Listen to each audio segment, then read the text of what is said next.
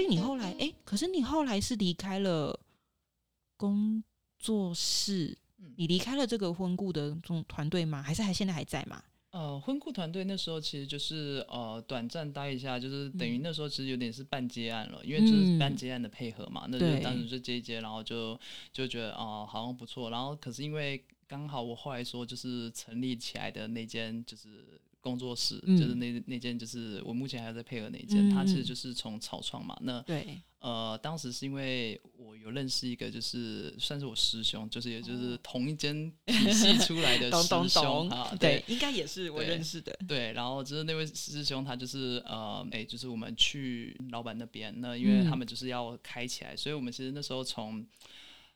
摄影棚完全还在漆油漆的时候就在了。你是创潮元老啊？对，就是草创时期啊，真的完全是草创。因为他那时候刚开始要开，其实我们就听了一下，就是他有跟我讲他们他的想法，就是那个老板其实有跟我讲他的想法。其实你是认同他？对，我是认同的。因为其实我在婚纱就是对那个那时候其实已经待婚纱待一段时间了啦。那其实也在外面就是也也接婚摄或什么的。其实我看这种挑片制啊或者什么的，其实。啊，坦白说，我觉得已经不像是那个时代潮流了。嗯，呃，我其实看它已经不符合时代的趋势跟样貌了。对，然后也不符合时代需求，所以其实确实，其实已经感受到，就是我其实那时候已经嗅到说，这个这个时代在变化了。对，然后你会觉得在服务客人上面越来越门槛越来越高，难度也越来越高了，因为大家已经不满足于这样子的服务形式。没错。哎，可是你后来我记得你有跟一些。拍食品照片的，像类似像 Uber Uber 类似这样子的，你后来也是就是因缘机会再透过他去接案吗？还是说你是也没有？你是怎么跨到这边的？怎么又从人变成了食物？怎么突然跨这么大？跨海大桥一直跨呢？呃，因为我是一个蛮不喜欢拍固定东西的。哦，你拍一拍会觉得好烦哦，怎么又长这副德行？你会不会觉得新娘化妆之后长得都那样？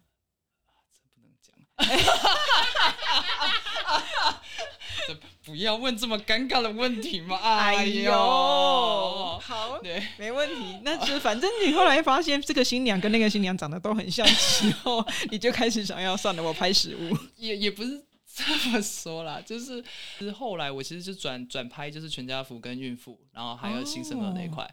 我就直接转了。哎，可是这个市场不会很小吗？跟婚纱比起来，对啊，因为我觉得婚纱应该大家还是会觉得啊，花点钱来压一咬就捏下去了。对。但是拍全家福跟 baby，我觉得比较少人有这种观念呢。对，其实在我转成就是专拍全家福、孕妇跟新生儿。儿童这一块的时候，其实那时候是算是台湾对于这一件事情还没有这么看重的时候。嗯，那可是我那时候就很确定我要做这件事情。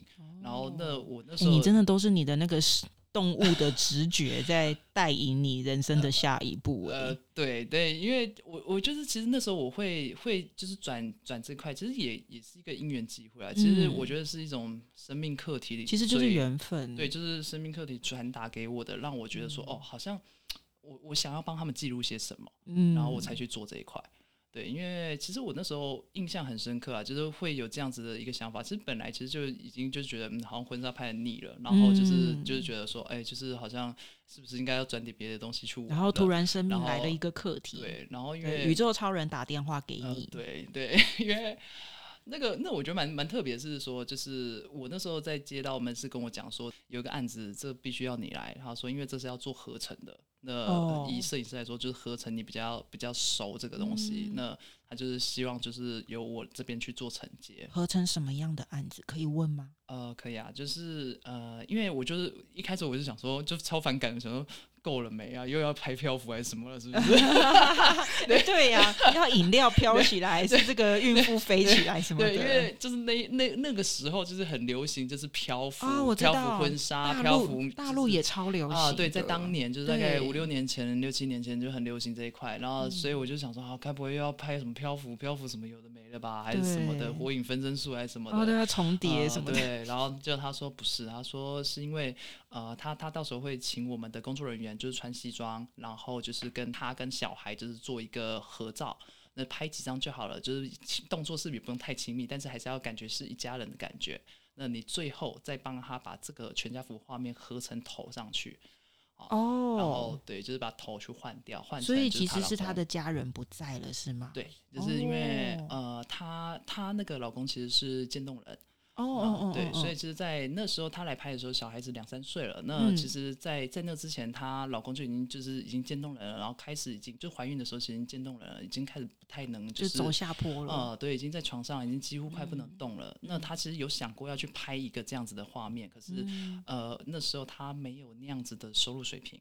那毕竟在照顾老公，那她其实已经两头烧，又加上怀孕，那小孩子未来的一些开销什么，她都要去去考量到。而且渐冻人就是只会恶化，不会再好起来了。对，没错，对。然后，所以其实，在那之后，呢他当然就是三年后吧，两三年后，小朋友那时候蛮大，两三岁了。那他其实那时候我在跟他沟通的时候，他就跟我说，因为呃，他儿子现在其实越来越大了，嗯，他常常在问问他说，那个爸爸在哪里？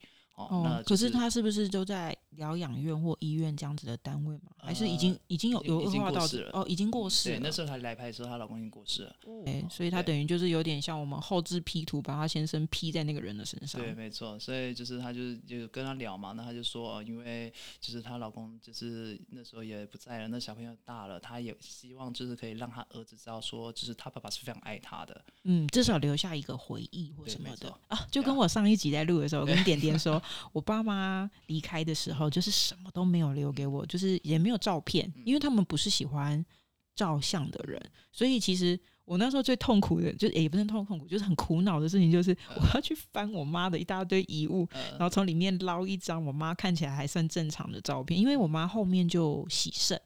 就是他就是被病痛折磨，所以他比如说呃样貌当然看起来就是很憔悴啦，就是不是很好看，然后就找不到适合的照片，结果后来我只好去捞我妈的结婚照，对对对，然后我爸也是，就是我只好去捞一张我爸身份证的照片，那时候他才刚当公务员，这头发还是黑的，还没白啊，对，就是我自己后来也会觉得，哎，对耶，这个也是一个生命的课题，我觉得后面哦。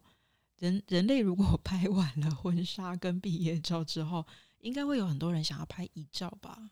呃，我还蛮想拍遗照的。对，可是因为遗照这件事情，在呃台湾这边来说的话，其实还是会比较忌讳一点点。尤其年纪越大的人，他们会越忌讳这件事情。没有，我觉得以我的以我四十岁做一个分水岭，我觉得我以下的人应该都会比较愿意接受这件事。对，没错啊，就是年轻人会了，对啊。但是就是呃老人家可能就当然相对来说他们会很忌讳提生死这件事情，可是年轻人反而就比较不会去忌讳这件事情。对，因为我现在就觉得我我自己就是。然后生小孩会变形嘛？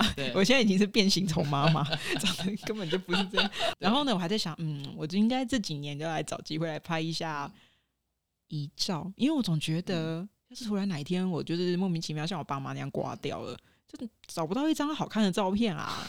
就是对同对朋友很不好意思哎，因为 可以会对子女很不好意思哎，可以拍一张正常点的吗？可是其实现在我觉得在我们现在这个以下的年纪啊，反而不会是拍那种很传统的那种，就是呃做真正的，然后一张大头照哦，不会不会不会啦，反而会是比较偏从一个一个艺术艺术照的一个形式，嗯，就是比较就是形象照或艺术照，对对对，这也跟我其实后来就是会想要拍这样子孕妇啊、新生儿啊，或是这种全家福这一类的话，会比较。有相关性，哎，这真的是你生命的课题。对，因为其实就是因为经历了这样子的原因嘛，那再加上一些，就是其实我我算还蛮算是一个生命课题的吸引体。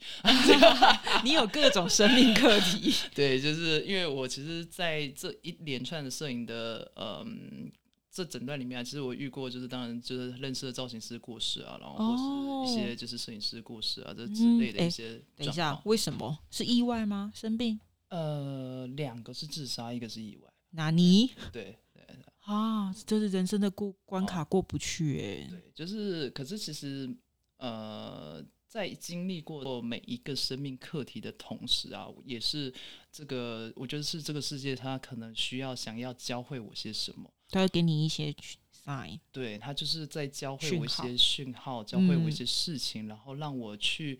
呃，看到他们其实不如我想象中的那样的耀眼，而是他们其实有很多他们不为人知的事情。哎，我觉得这个跟我们现在就是重度媒体使用者那个 SNS，就像比如说 FB 啊，或者是 IG，或者是有些人 Discord 好了，你永远都会看到别人就是看起来很棒的那一个片段，对，但不是那个人的全部，没错，对，所以我也会觉得，嗯，不要过度沉迷于你看到的那一个表面。是对，因为每个人来到世界上都有自己辛苦的地方。对，因为我其实相信，就是我朋友跟我讲一句话，他说，其实每个人来到这个世界上，其实他都会有一个一一开始就已经设定好的课题，就是他想要就是去去在今生去完成的一个课题。天哪，这个是不是紫衣西父那边的 那个宗教课题？因为我也听过我朋友跟我讲这个，他比较偏向神秘学、玄学啊，或是所谓的哲学，只是哲学它又会是。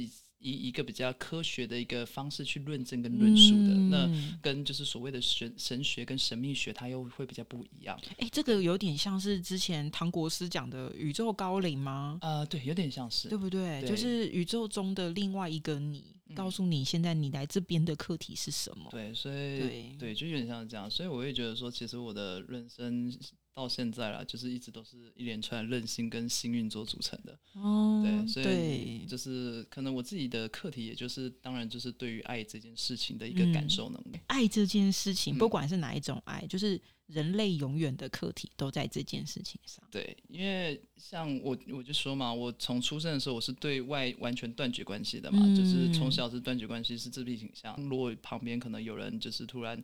突然要死掉或干嘛，我可能会觉得哦，好啊，那就死掉，啊就没有感觉，对不对？就是你是关闭接收器的那个。嗯，我会觉得这就是一个自然的宇宙法则啊，就是一个自然的事情啊。你人出生不就是在迎接死亡吗？就是对，重点是这个过程。在我小时候的看法，就是会，就是可能会完全不符合世 世俗的一个，你是不是被外星人附身？就是完全不符合一个世俗的概念。所以，呃，我觉得很像是一个。标准老灵魂吧，所以你很早就没有童年呢，因为一旦知道人会死，童年就结束了。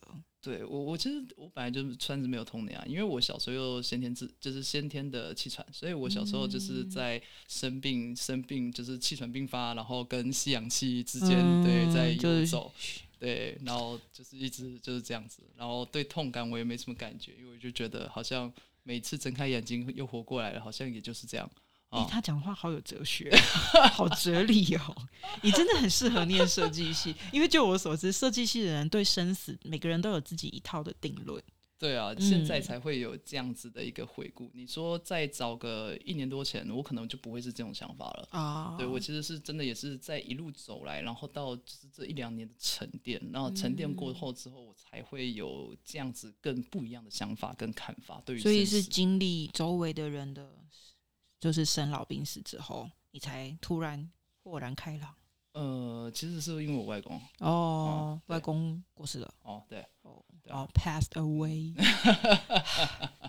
我懂，这真的就是跟你的至亲至爱 say goodbye 的那个过程，真的很煎熬，也是一个很大的课题。你要学会面对这件事情本身之外，你还要面对自己心里的各种感受。对，因为其实我我。也就是真的从在这之后，其实我蛮感谢摄影这段时间让我所遭遇的所有每一道生命课题。嗯，对，因为呃都有摄影陪着你做平面设计的时候，其实完全没有这样的生命课题啊。可是就是当我从加入了摄影之后，我才做没几个月就遇上了造型师就是自杀这件事情。嗯对，然后而后又遇到很多不同的一个状况，就是不同的摄影师可能因为。啊，心肌梗塞过世，然后或者是就是自杀什么？因为我觉得，是不是我们在我们这个圈子，包含摄影、包含设计，可能包含展场，随便啦。我觉得是不是因为我们工作很高压？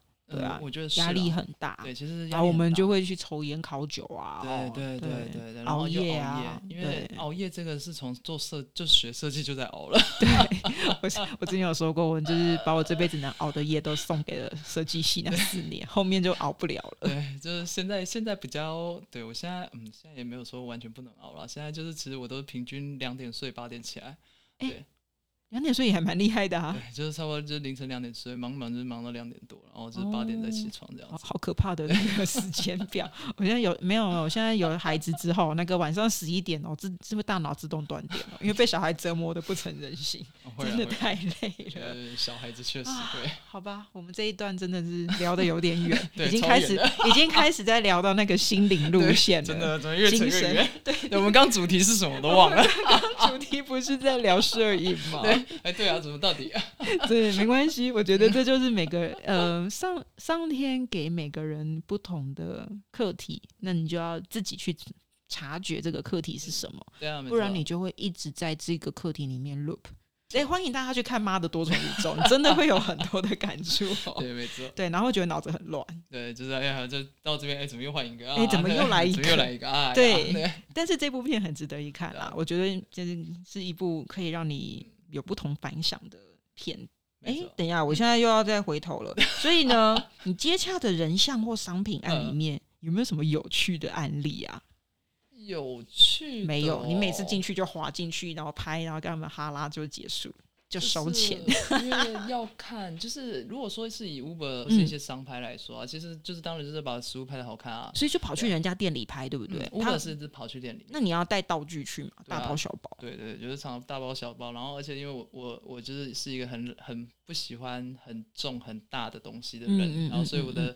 就是所有的道具就把它塞在一个那种就是手提行李箱里面两层式的那种，对对对。然后就每每张，我觉得比较好笑的是，就是我的客人啊，就是每次看我开始在拉拉链出来，然后开始拿背景纸啊，然后开始拿就是里面的所有道具一个一个拉出来，哆啦 A 梦的口袋，然后他就默默在旁边说。你这个你这个包包怎么这么能装啊？对，而且我跟你说，阿豹超好笑，就是我们上完摄影课之后，学生想要帮他收，他就会说不不不，你们不要来帮我，我有我自己收东西的逻辑，你们会弄乱。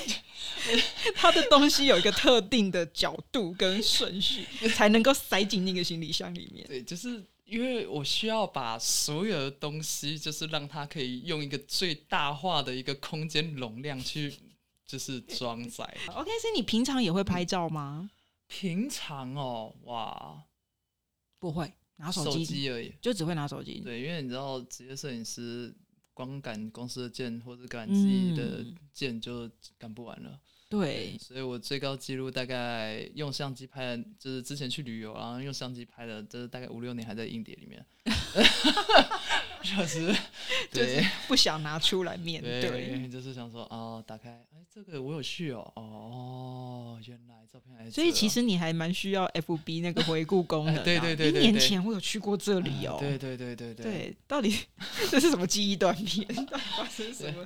没有，可是因为就是我会记得，就是我去过哪些地方，然后发生什么事情。但是我对于我拍的照片，我其实会没有印象。哦。对，因为就是我其实是属于那种，就是我出国旅行，我都是自助旅行，也不是跟团什么的。我也是这一派的。对，我就是会去到一个定点，然后就是去体验他们的生活，就不同的生活、不同的风情、人文，然后不同的一个文化的一个感受。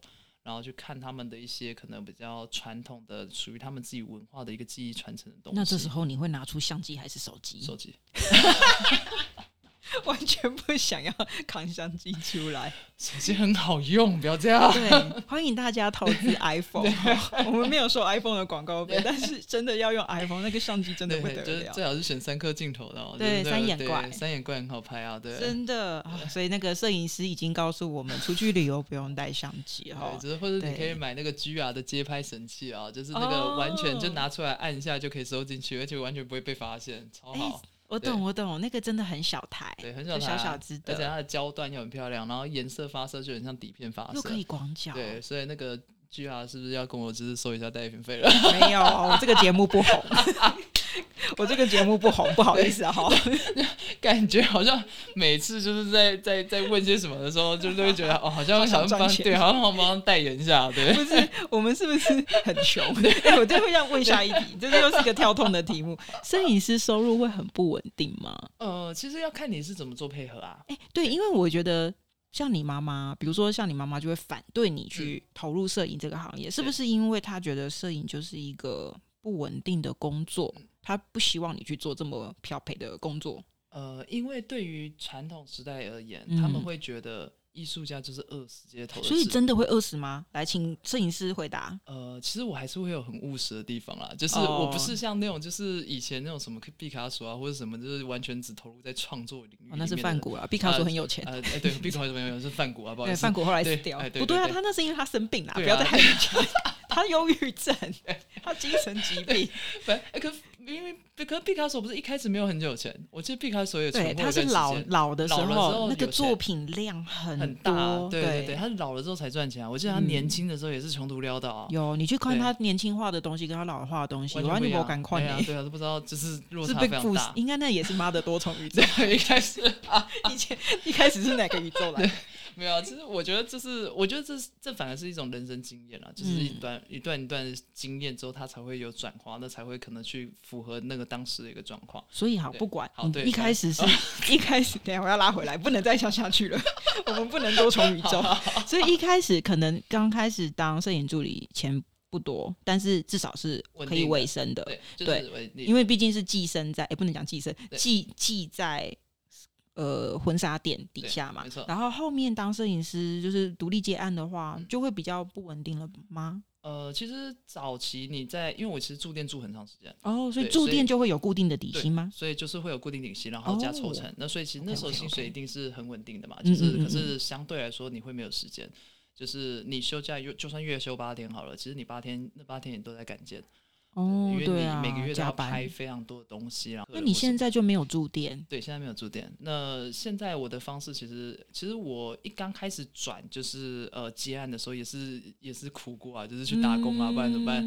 对，打什么工啊？天哪！我其实混了三十万的，就你知道，就是对去了那个会每个月给钱的那个公司混了混混了六个月，对，啊对，然后就是混了一段时间，那当然。后来其实也是觉得，就是当然摄影还是我主要嘛，那你还是必须要就是想办法找活路啊。所以啊，我其实一开始就是真的认认真真想要开始接案的时候，就是是我就直接在 FB 上面公告。就是公告说，哎，我现在开始自由，就是自己接案了。嗯，那我欢迎就是大家跟我合作，然后就是跟我配案。那我我的作品大概就是我的作品在这边，在哪里？欢迎大家来看。对，然后还有我可能我会哪些哪些，就是我可能会修片或干嘛，我设计可能会写这样。总而言之，就是毛遂自荐。对，就跟上一集我录点点点点也说，他自己坐在咖啡店里面发名片一样。对，就是一定要曝光自己。对，就是一定要曝光，你不曝光不行。可是其实这对我来说是很大的一个挑战诶。其实因为你不喜欢跟人类讲话啦。对，没错，就是我完全就是不是人类吧？啊不是，你干脆就承认你是外星人好了。到底在干嘛？对，就是完全不是人类。对，对因为就我所知，阿豹除了工作会很嗨森，但是他好像离开工作场域，他就会把灯关掉哦。啊，对啊，就是对对。上一集我跟点点录的时候，也我们也有谈到这个话题。我们是有什么小丑型人格，是不是？服务业人格？不是，因为嗯，怎么讲？呃，你你平常工作你要一直讲话，一直讲话，对对对，要一直说对你包括你拍照，你要一直引导，一直引导，一直引导，其实整场下来你都是没有停歇的。对，然后然后上课也是要一直讲，要一直讲话，然后同学问问题，你要一直回答，一直回答，一直回答。对，然后所以就是等到。夜深人静，不是夜深人静。回到家的时候，那个就不想讲话，完全一张嘴都不想动，对，完全只想当角落生物。对，OK，对，完全能懂。所以后面也是硬经过去一个低潮之后，才开始有比较稳定的案源。对，就是其实就是当我开始公告我自己开始接案之后，就突然间就是一些就是以前的一些，就当然说以前这些认识我的这些客人啊，就会 pass 案子给你。对，然后包括一些我认识的这些就是老板，因为其实我跟他们的交情都还算不错了。哎，所以与人为善还是很重要的。对，这是必须的。虽然跳槽，但是也不能骄恶啊。对，就是我我其实算是一个从工作时候，我就是一直以。个人品牌在经营我自己，即便我是在做驻店的情况下，我仍然是用一个个人品牌的方式在经营我自己，就是与人为善，就是我不喜欢去跟人家交恶或什么的。那包括老板这边，因为其实我觉得，就算我今天是给人请的，我也能理解说，就是作为老板，他其实有老板的考量。对，一定的，他们会有固定的成本或一些问题。对，没错。那当我能作为员工，我我当然是是做一个反对面，但是我也不会说就是呃一定要就是把他所有的钱应该都是归我的这样子。我觉得这就有点太对啦，因为至少你在老板那边的话，你不用自己去找客户，对，他就你就省掉了一半的东西，所以让老板抽一些也是必然的，必然的。可是它就是一个过程。那而且你要是我是换另外一个角度去想，就是今天确实很累啊，就每天操跟狗一样，对。可是就是呃，换个角度想，你要想今天这些客人他们花了大笔钱来你公司，然后。给你累积经验，累积任何你想要玩玩的、发挥的创意，然后或者是让你有练习的机会，然后让你有不停的经验累积，不停的去突破你自己。那你不觉得这是一个很美好的事情吗？而且我觉得也有赚到啦。对啊，不是赚到钱而已，还有赚到经验。对，所以它是同时间你都是被赋予进来的啊。那所以其实呃，当你这样去想的时候，你就会觉得哦，好像其实也没有这么糟。哦，所以这个跟我最后要问你的问题有点关关系，就是你对于一些想要当独立摄影师或是开摄影工作室的新人，嗯，你有什么样的建议吗？像我刚才听到，我就会觉得，如果是做平面设计的话，我一律会建议孩子们，就是你一定要先去寄生一些公司，就是洗几轮，比如说跳槽、跳槽再跳槽，去体会各个公司之间的文化，累积一些同事们的人脉啊、朋友啊之后。你再跳出来接案的时候，第一个你会有人脉有案源，然后第二个就是你也会有经验。对，没错。对，那你对新人的摄影师也会有一样的建议吗？呃，其实这会分两种，嗯，呃，看你本身呢是属于那种很活泼、很会 social 的，就是新人，嗯，还是像我一样，就是只想当角落生物的新人，对，对，不想跟人类沟通，对，没错，就是这这就会分两级啊。如果今天你跟我一样，是属于那种就是只想要做创作，只想做创意，只想搞艺术，然后只想要就是不停的去发挥新的创意。跟这些拍摄手法的人的话，那一般其实我会建议你先从就是驻店啊，或是这些公司去轮跳哦，去看所有的不同的摄影师他们在干些什么，嗯，然后看所有的不同的老板他在经营什么，对。对，然后你一定要用一个非常宽广的心态。去看这些事情，嗯而不是去用一个很狭义的观念，只单纯的着着重在那个钱多少。对，就想说老板就是来捞钱。对，我觉得不能这样说，因为所有的人创业都一定是。要赚钱，这是很合理的事。很合理啊！今天他要赚钱，我也要赚钱啊！他要生活，我也要生活啊！难道我我今天来他这边工作，我就不是要为了赚钱吗？我也要赚钱啊！对对啊！但是我觉得，呃，我可能是比较属于偏从一个所谓的一个利他主义者，就是当我在呃丢出这种就是为他人着想的情况下，相对上我其实也会有一个所属于我自己需要拿到的那一部分。那我也是这种的感觉，就是我自己该拿到的那一部分，我一定不会去让。让你 pass 过。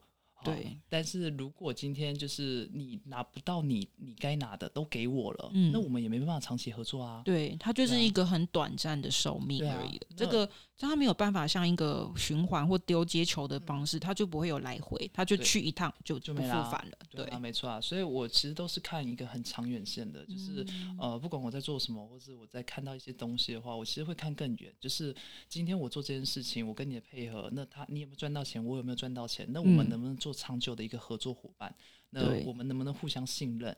那我们能不能就是一直一起往一个前方去迈进？那这是我比较重视的。对，如果今天我我我的这个合作对象，他他一开始就是讲的天花乱坠什么的，其实这样子合作对象，我反而不一定会愿意配合。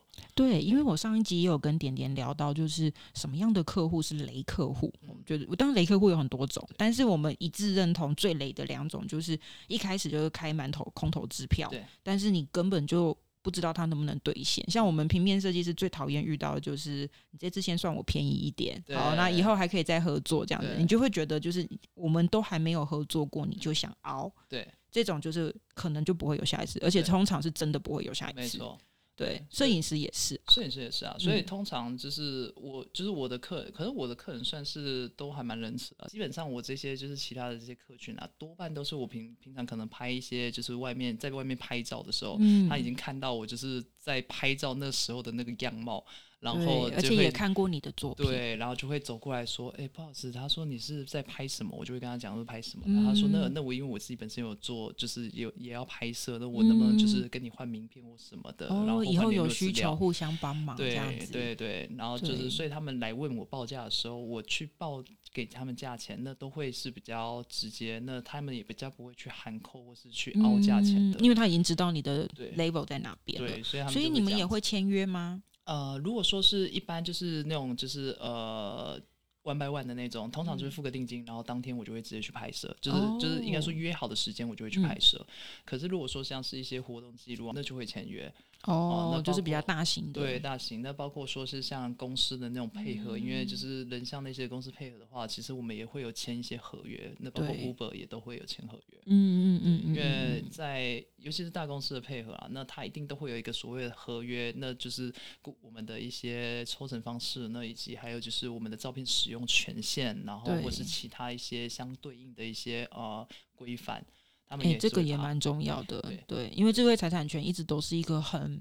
要说简单，其实没有真的很简单的问题。没错，那因为其实讲真的啦，就是他们选择找配案，就是找我们像这样我们就是独立接案的这摄影师来合作的时候，他也会担心啊。对，今天我的客群会不会被你抢走？嗯，那我会不会对我自己会有一定的危险性？嗯那我也会担心啊。那所以我觉得这是互相。嗯那所以我觉得就是我可以去遵守，就是呃我跟你之间的一个合约精神，但是呃相对应的就是我们互相体谅跟尊重。那我也不会去，只是去抢你的客群。对对，因为我觉得这是一个基本的道义跟礼貌。会耶，所以如果你在驻店拍婚纱的时候，有新人就是说，哎，我们朋友也想要拍婚纱，你就不会。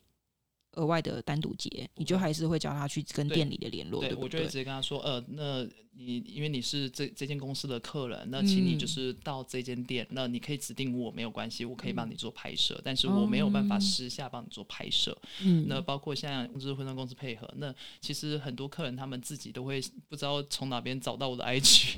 对，那这样子也是要 pass 给婚纱公司。对我一样会是直接跟他讲，我就说，那什么样的案子你会私接起来？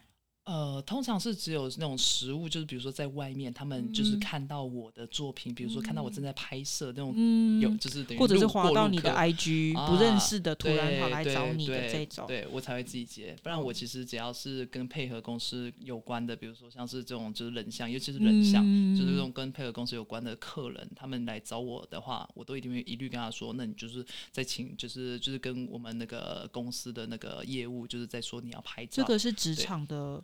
伦理，对，我也觉得，对，这是职场伦理，而且也是一个，我我觉得想做人的话，它其实就是厚道。对啊，因为我觉得就是这个东西就是互相拍食物或什么这种额额外的那些，就是客人要再找的那那就不一样啦。嗯，因为毕竟跟他们的配合，他们是对其他的一些摄影公司，对对，所以就不相同。所以我刚刚问的题目跟这个完全没有关系。对啊，我们刚刚题目是什么？我们刚刚问的题目是：对于新人摄影师有没有什么建议？对不对？OK OK，没关系啦，算了，这一趴也包含了做人啊。对啊，对对，就是你刚开始一定会想要求表现，想要接到很多的案子，然后想要想要红。哎，要说红也不对啊，就是想要有更多的名声，但是不要忘记做人的原则。对啊，这样你才有办法在这条路上走得长久。没错，因为就是呃，这一点的话，其实不管是就是哪一哪一种，就是不想要就想当角落摄影的摄影师啊，或者是这种就是想要自己出来接案收的摄影师，我觉得这都是很受用的。对，都很重要。对，这是比较重要，因为这个圈子很小，随便随便打听都知道谁。对，没错。那你只要一旦名声臭掉，你是在这整条街都臭了。啊，好可怕哦！对，就是这整个圈子你都抽掉，真的哈。对，所以像我们当老师上课不可以迟到，对对，好，然后不可以摆烂，对，摄影师也不可以抢人家的案子哦。对，这也也是啊，因为其实像我们就会有听过一些，就是呃，跟就是比如说呃，其实我们在尤其是在商业这一块啊，其实会很忌讳，就是其他摄影师来跟，就是就是你过来跟，就是跟我的场，然后看我就是拍摄或什么的，其实。原因其实并不是说怕他偷学，因为其实这种东西，你看照片，你只要是职业摄影师，你看照片，你知道怎么拍，嗯。啊。但是其实真正的原因是因为有时候以前就是会有遇过一些，就是可能带人来，然后去跟他的就是业主做接洽，然后那业主就会回头告诉那个本来的摄影师，嗯，因为其实很很多时候我们在走合作这种东西都是合作很长久的，对，那他们一定会知道这些，好，所以就会有其他的一些风声出来。那相对来说，其实久了，其实我们都会觉得说。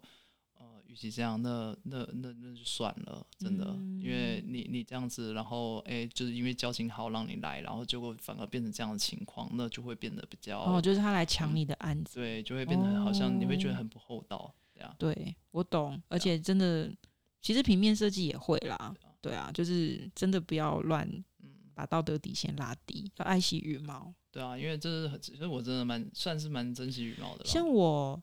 我我讲设计好像比较难举例，我讲教学好了。就是我以前的前东家，他会就是放新人老师哦，他可能就是说，哎，他是助教或者是什么，就是支教之类的，反正都有一个职称，他就会放一个人进来跟课。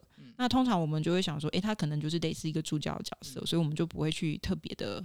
防范或者是就是反对，对，但是他通常就是配合几次之后，就上你的课，比如说上完一轮之后，他就不跟你不排课给你了，就直接把课排给刚来跟你课的那个助教。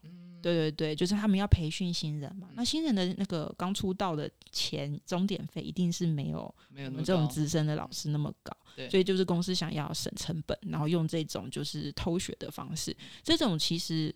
不是发生在我身上，但是其实时有耳闻。当然，你必须要具备一个心理素质，就是我本来就是没有要怕人学，对，这是必然的。但是如果是发生了后续这样子，就是我不怕人学，但是你把我踢掉，嗯，这个其实我们就会觉得公司蛮不厚道的。对啊，就是会这样。可是就是这种东西。嗯，哎呀，人在江湖总哪有不挨刀啦？对，总是会挨刀几次刀，一定是会挨刀的。这是这是学习的过程，难免啦，就是一定会挨刀，这是成长痛。对，这是一个非常的成长痛。但是就是呃，换个角度想，就是呃，今天遇到了，那以后就是小心点就好。那对，或者是你干脆就转身离开。对，就是转身离开，就是抱持一个信念，就是哦，就是。呃，今天不管遇到谁，我一开始我都会丢出善意，嗯，哦，就是我会丢出我一开始的善意。但是如果这个善意并没有被好好对待的情况下，那我就会直接转身离开。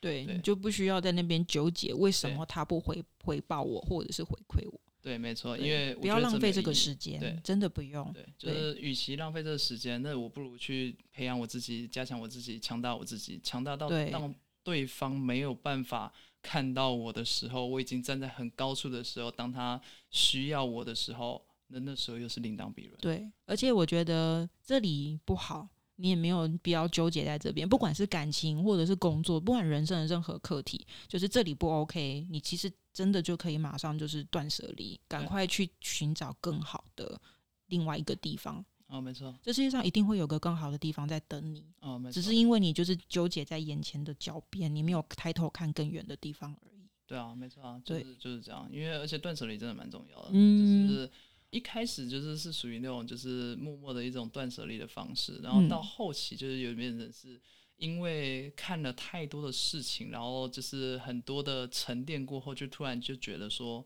其实人生很多事情都是一个循环。那当这个循环来循环去，你如果走不出的话，那你就是会一直绕在那个圈圈里面。对，你会很痛苦，你会很痛苦啊。那你不如就直接快步走开就好了，做你自己就好了。对，然后去寻找属于你的东西就好了。我后来发现，这个观点可能是代表我跟阿波两个人都是比较偏向自由派的人。我们永远都在追寻自由，对任何会让你困住的人事物。都代表着他在剥夺你的自由。对，没错。因为呃，我我是蛮推崇一件事哦，就是其实自由这件事情啊，它它听起来好像是一个很自由自在的事情，嗯，感觉很任性，很任性。对，但是但其实不是，是不是？因为呃，有一段话是这样的，就是如果你想要自由，其实你需要绝绝对的自律，你才有办法。没错，没错。哦，所以当你要绝对的自律，你就必须要不停的去努力。你才有办法看起来很优雅、很自由、很随性。哦，对，尤其是像我们这种自由接案人，对，就是你你要看起来觉得哇，时间好弹性哦，然后感觉就是薪水好像终点也蛮不错，就是如果以小时来算的话，但是其实你要想，就是在我们在台上或者是在我们服务客户的时候。那个的时间之前以外的准备时间是更多的，就是一般人讲的，就是台上十分钟，台下十年功，讲的大概就是这样的逻辑。所以其实如果你想要从事一个自由的接案人的这种角色，不管你是做任何领域，你一定要非常的懂时间管理跟自我管理。是对，如果你自己都管不好你自己，你会觉得啊，就是今天先喝个烂醉，案子明天再说，这个真的真的会抽掉哦，不行哦，这不行。对，这这这就会。就是会在时间的洪流里，对，你会被冲走，对，所以所以大家一定就是要好好的爱惜自己的羽毛，对，名声很重要，名声很重要。对好了，OK 了，我今天讲了九个问题，但是没有一个在认真回答的，完全都在乱答。有，我还是有认真回答。我努力的维持在这条线上啊，各位有感受到我的积极吗？好了，不管了，就这样了，今天也讲够久了，那就这样啦，谢谢各位，我们下回见，谢谢阿宝。好，拜拜。